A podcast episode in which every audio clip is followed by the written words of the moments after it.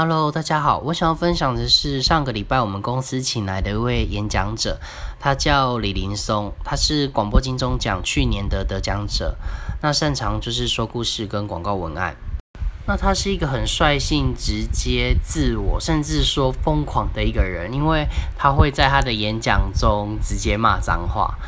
那对我来说，连接比较深，就是我学到怎么去说好一个故事的其中一个部分，是要找出自己的关键字。那嗯，主要就是呃，譬如说我的目标是什么，我的梦想是什么，我特质是什么，我的优缺点，我的丰功伟业，我的独特之处。